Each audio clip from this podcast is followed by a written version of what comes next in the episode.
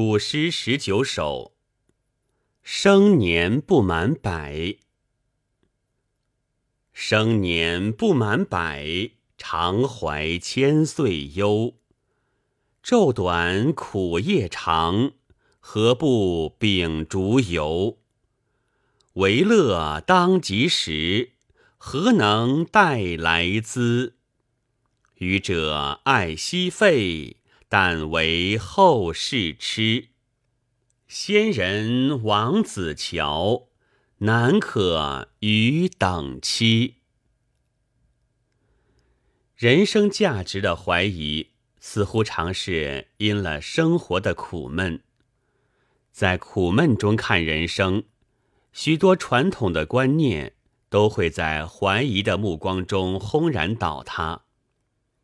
这首诗即以松快的旷达之语，给世间的两类追求者都头浇了一桶冷水。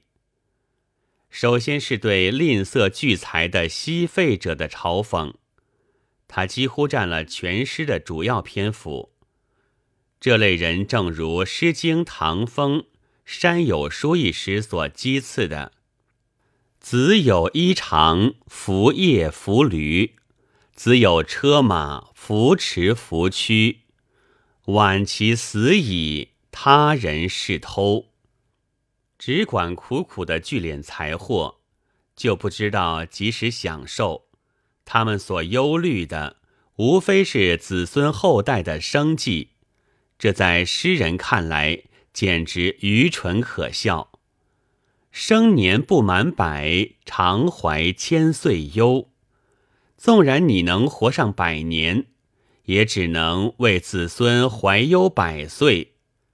这是连小孩都明白的常识，何况你还未必活得了百年，偏偏想忧及千岁，岂非愚不可及？开篇落笔。以百年千岁的荒谬对接，揭示那些活得吝啬的吸费者的可笑情态，真是妙不可言。接着两句更奇：“昼短苦夜长，何不秉烛游？”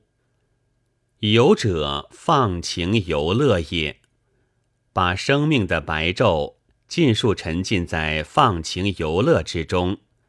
已够耸人听闻的了，诗人却还苦于白昼太短，竟异想天开，劝人把夜晚的卧息时间也都用来行乐，真亏他想得出来。夜晚黑灯瞎火就不怕败了游兴，诗人却早备良策，那就干脆手持烛火而游。把放情行乐之思表述的如此赤裸而大言不惭，这不仅在汉代诗坛上，就是在整个古代诗歌史上，恐怕都算得上惊世骇俗之音了。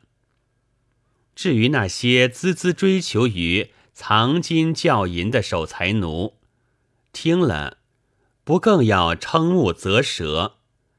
这就是被后世诗论家叹为“其情其想，彼事峥嵘”的开篇四句。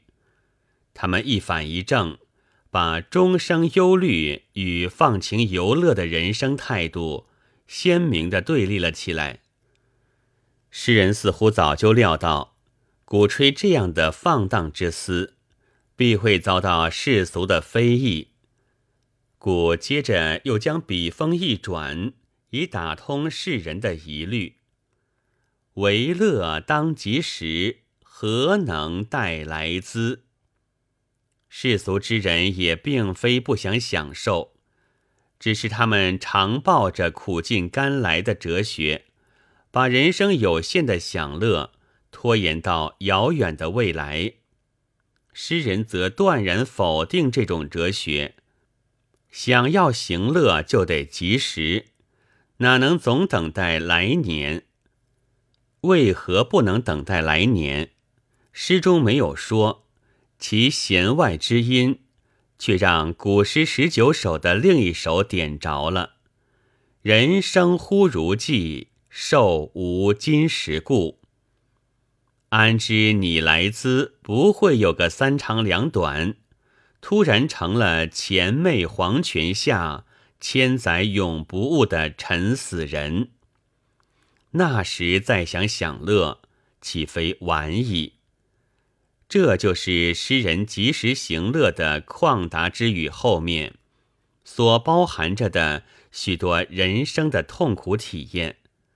从这一点看，吸废者的终日籍籍无欢，只想着为子孙多攒点财物，便显得格外愚蠢了。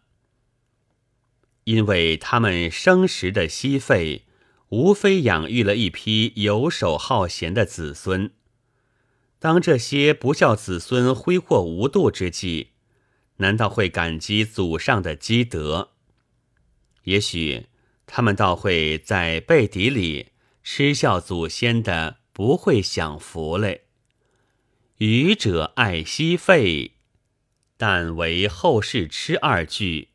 正如方廷圭所说：“只以一杯冷水浇才奴之背。”其嘲讽瓷器之尖刻，却有对愚者的唤醒醉梦之力。全诗书写至此，笔锋始终还都针对着吸废者，只是到了结尾，才突然倒卷反调，指向了人世的另一类追求——仰慕成仙者。对于神仙的启慕。从秦始皇到汉武帝，都干过许多蠢事。就是汉代的平民，又何尝不津津乐道于王子乔被神秘道士接上嵩山，终于成鹤成仙的传说？在汉乐府中，因此留下了王子乔参驾白鹭云中翱。下游来王子乔的热切呼唤，但这种得遇神仙的期待，到了苦闷的汉末，也终于被发现只是一场空梦。